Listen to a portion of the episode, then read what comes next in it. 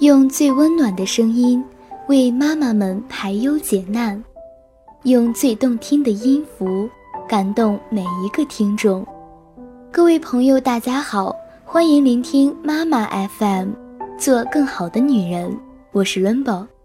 在生活中，你有没有过拖延的坏习惯？如果答案是肯定的，那么你就要注意了。接下来的时间，就让我们一起分享这篇来自于苏清涛的文章。你本可一炮而红，结果却一事无成，只因你的拖延症。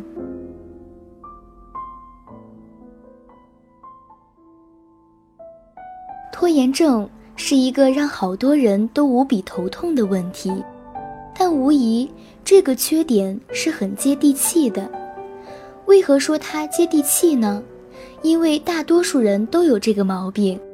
承认，这里的大多数没有经过调研，没有数据支撑，但其实是没有几个人敢理直气壮地说自己就没有拖延症的。一般来说，接地气的东西往往就不够高贵，但拖延症却例外。它是既接地气又有几分高贵，这个高贵又作何理解呢？拖延症患者一般都具有不见棺材不掉泪，甚至是见了棺材也不落泪的魄力和霸气，安得不令人钦佩？我对拖延症患者的膜拜乃是源远流长，有一个经典案例，我曾经引用过无数次。我大学毕业那年，是五月份交论文，可室友在四月底还没有动笔，而我是早在四月初就交上了初稿的。室友真诚地对我说：“我好崇拜你啊！”我毫不虚伪地对他说：“你错了，我之所以能那么早完成，是因为我非常讨厌写论文，并且我对能否写好论文一点把握都没有。”这简直就是我一个挥之不去的阴影，我必须很早就动手，先把它写好，然后才可以放手做其他事情。而你之所以迟迟不动笔，是因为你信心十足，你认为自己可以在半个月内搞定，这是一副怎样的举重若轻和气定神闲啊！所以应该是我崇拜你才对。此话百分之百发自肺腑。绝无半点讽刺，并且自此之后，我对拖延症患者的崇拜之情是一百年不动摇。与此同时，面对那些有敢于拖延的人，我总是有几分自卑。与此同时，由于非常不自信地承认了自己做事的低效率，我就从来没敢拖延过。在面对一大堆任务时，我一般是将其先简单的分为可做、可不做的和必须做的，再将必须做的分为省事儿的跟费事儿的。先将省事儿的做了，有利于提高整体的目标完成率。在那些必须做且费事儿的任务里面，我一般是先做我讨厌的，把相对喜欢的放在后面。如果是把讨厌的留在最后，则你在前面做那些自己喜欢的任务时，也会闷闷不乐，全程都痛苦。拖延症的另一个诱因是完美主义，完美主义是对自己的一种高标准要求，当然就是有几分高贵的啦。完美主义者总是对自己太苛刻，等条件具备了，等我有把握一炮打响的时候再行动。但事实是，时间不等人，等这些条件都成熟了，机会可能就已经错过了。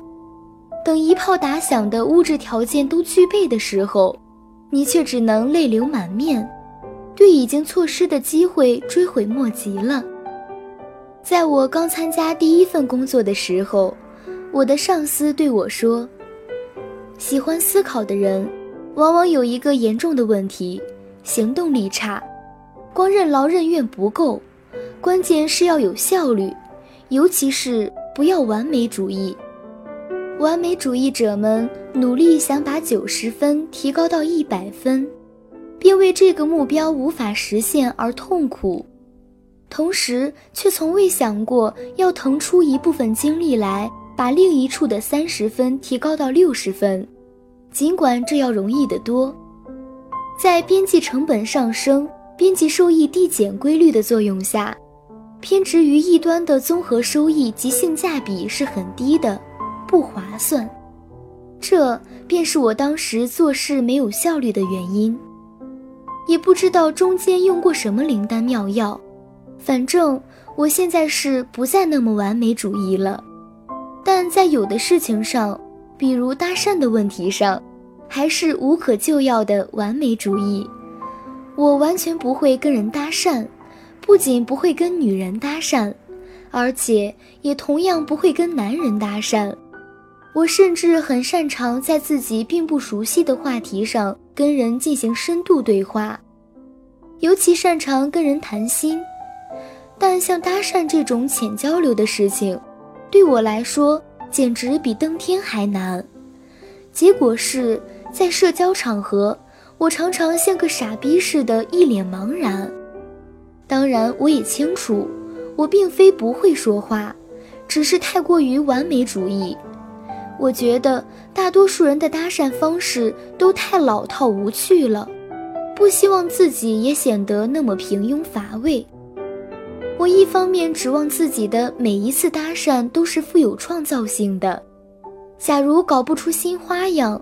我就宁可不搭，但在另一方面，我又不具备无穷的创造力，于是乎就住孤生啦。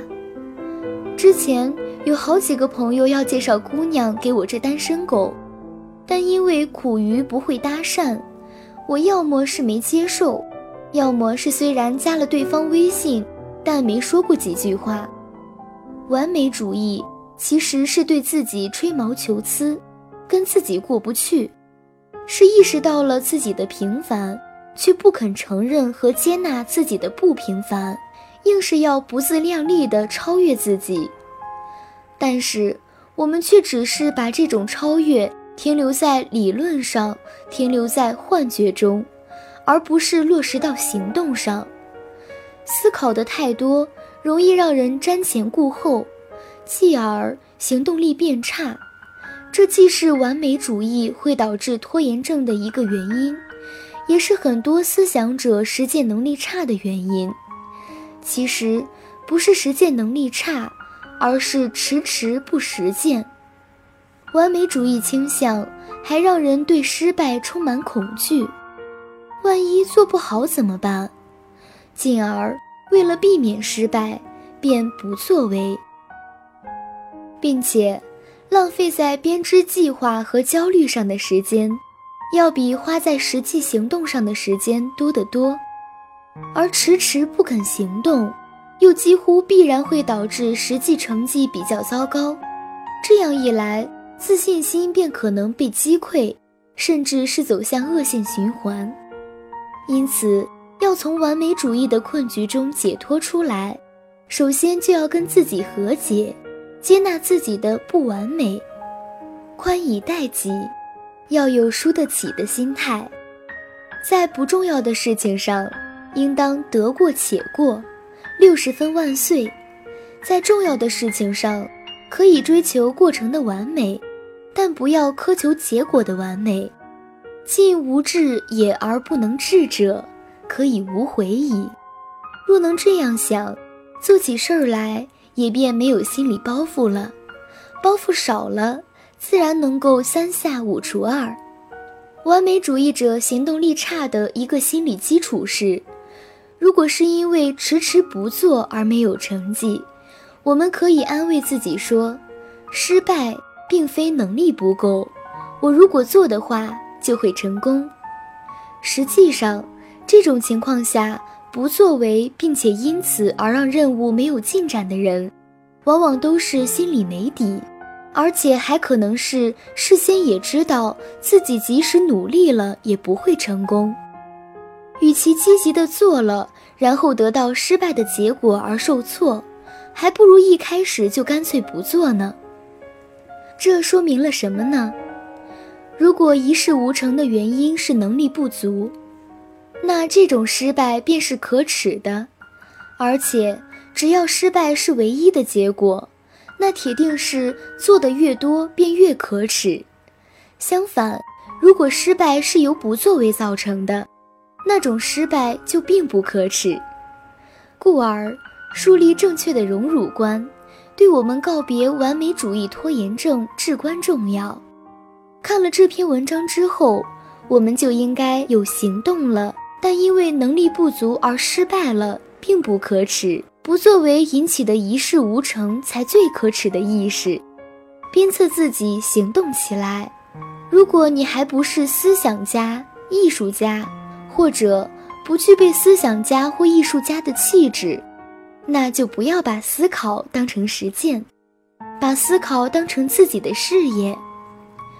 或者，你虽然也是个艺术家、思想家，但在那些非思想、非艺术的工作上，就不要过分沉迷于思考了。本期的节目到这里又要结束了，妈妈 FM 感谢您的收听。如果你想成为更好的女人，可以微信搜索“妈妈 FM”，关注我们的栏目。如果你想与我交流，可以新浪微博搜索“拥抱彩虹”。我是 Rainbow，我们下期节目再见。